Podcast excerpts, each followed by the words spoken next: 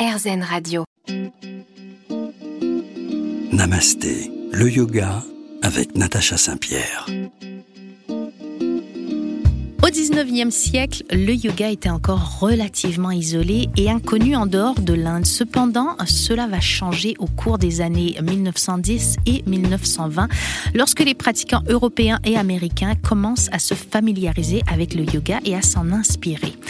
Dans les années 30, des pratiquants tels que Kuvalayananda Yangar et Aurobindo ont contribué à la popularité du yoga en Inde et presque partout dans le monde. Mais pourquoi les sages indiens viennent-ils jusqu'à nous?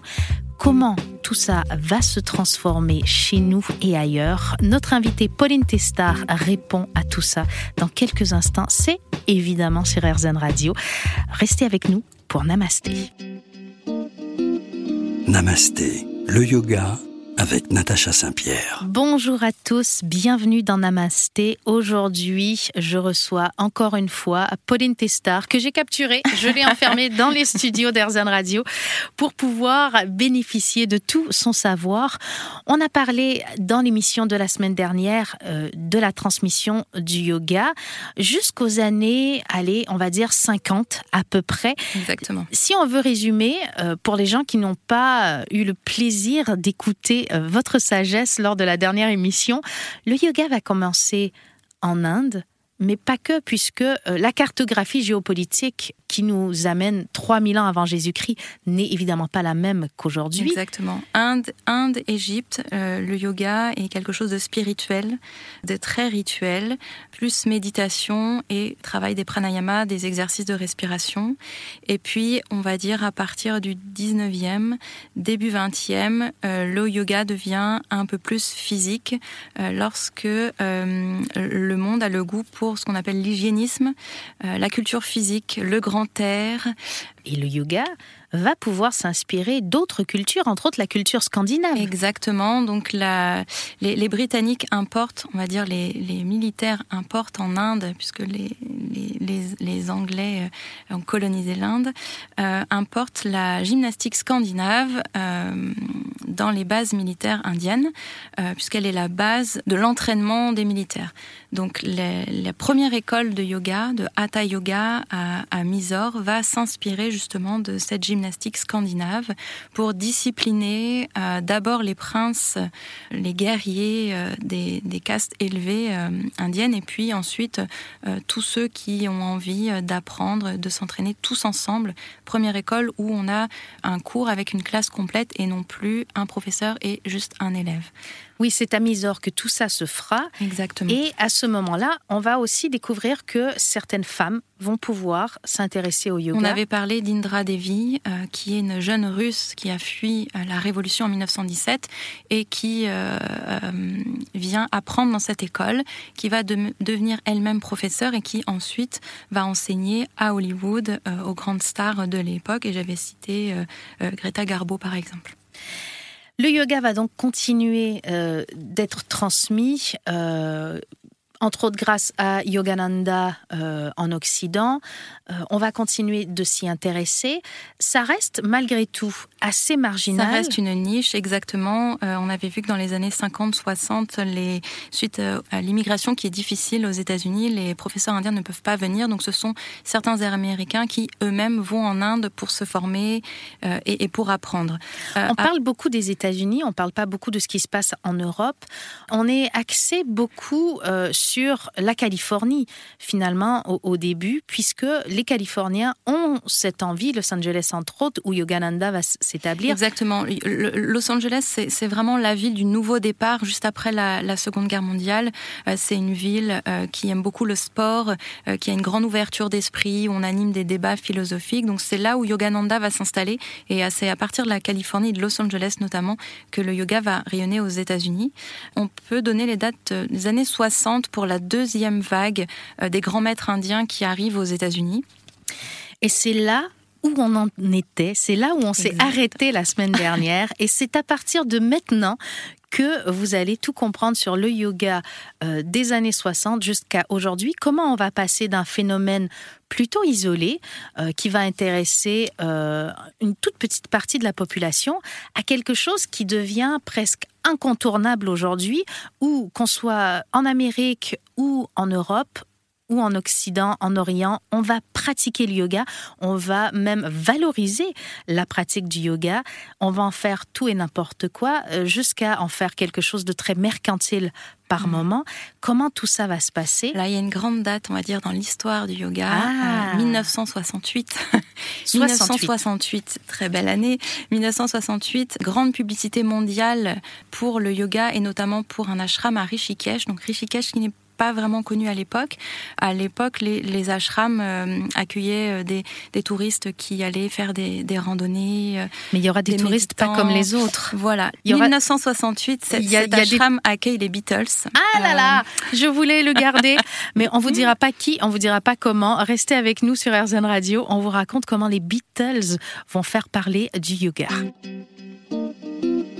Namasté, le yoga avec Natacha Saint-Pierre. De retour dans Namasté sur RZN Radio avec notre invitée Pauline Testar qui nous parle de la transmission du yoga et qui bifurque par un groupe musical que j'aime bien, je dois l'avouer. j'aime beaucoup. Les Beatles qui vont euh, rendre populaire un certain ashram et qui vont faire parler du yoga, qui vont finalement le démarginaliser un peu Exactement. Donc en 1968, les Beatles arrivent dans cet ashram à Rishikesh euh, et cet ashram va, va, profiter de cette couverture médiatique énorme et, et va donc se développer. Euh, cet ashram se développe, mais également la ville de Rishikesh qui, elle, va ouvrir plusieurs ashrams puisqu'ils vont accueillir plein de yogis du monde entier, des hippies du monde entier qui veulent faire comme qui leur veulent idole. faire comme leur idole, euh, euh, méditer, euh, faire du yoga, se retrouver, etc. Il faut savoir que avec cette déferlante hippie des années 70, le yoga c'est c'est comme une contre-culture. Euh, tous les jeunes euh, recherchent des expériences nouvelles, des modèles non matérialistes et des, et des, des explorations d'eux-mêmes, des explorations euh, de conscience. et on retrouve à Woodstock, par exemple, 1969 à Woodstock, on a des jeunes hommes qui vont euh, enseigner des postures de yoga et, et euh, parler de leur expérience. Euh, comme quoi le, yoga, le fait de pratiquer le yoga, donne un état de, con de conscience modifié qui pourrait s'apparenter à celui qu'on a en prenant du LSD par exemple, mais sans prendre de drogue. Et, et ça c'est quelque chose que j'ai trouvé qui est, que j'ai trouvé euh, très intéressant, c'est que euh, on va avoir dans les années 70 la publicité comme quoi le yoga c'est mieux que le LSD. Ça permet de, combattre les, dépendances aux drogues.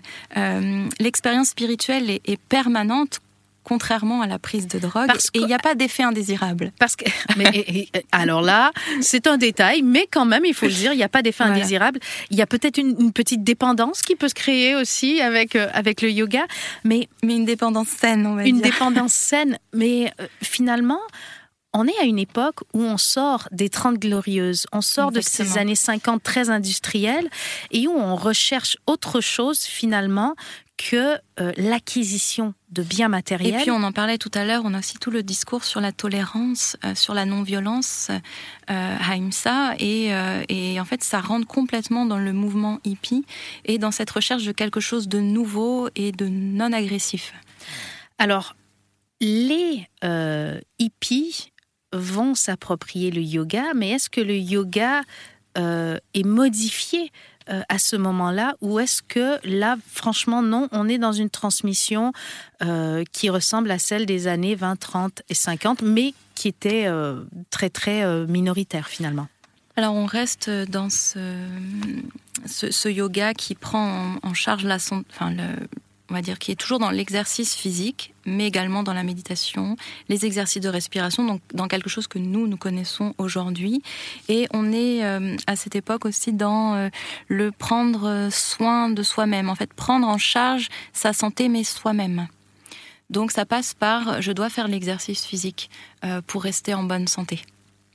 On est dans un yoga qui allie exercice physique et méditation, ou il y a malgré tout une branche qui est euh, plus valorisée que l'autre alors pour l'Occident, euh, ça, mais même pour l'Inde, en fait, on, a dépassé complètement le yoga uniquement méditatif et euh, ça reste très très centré sur la sur le l'exercice physique. C'est vraiment l'exercice physique, la respiration qui prime et c'est ce que devient le, yoga. Parce que j'avais l'impression, et, à tort, tu, me le confirmes, vous me le confirmez, Pauline Tu peux me tutoyer. que euh, finalement, le yoga, récemment, je, dirais à partir des années 2000, va devenir plus physique au détriment de la partie spirituelle, mais finalement, on axe assez rapidement sur le physique euh, la pratique du yoga. Oui, le, yoga va devenir à partir des années 90 euh, comme une routine de santé. C'est même recommandé. Euh, les, les médecins, par exemple, le recommandent aux sportifs de haut niveau. Enfin, c'est vraiment quelque chose qui est vu comme une routine de santé, mais qui va prendre en compte également l'alimentation, le sommeil, l'arrêt du tabac, alcool, etc. Ça devient un peu un mode de vie dans les années 90. Exactement, c'est vraiment ce mode de vie pour préserver sa santé euh, pour l'avenir. Alors restez avec nous, on est dans les années 90, on n'est pas loin d'aujourd'hui. On va continuer notre évolution autour du yoga et de sa transmission sur RZN Radio dans un instant.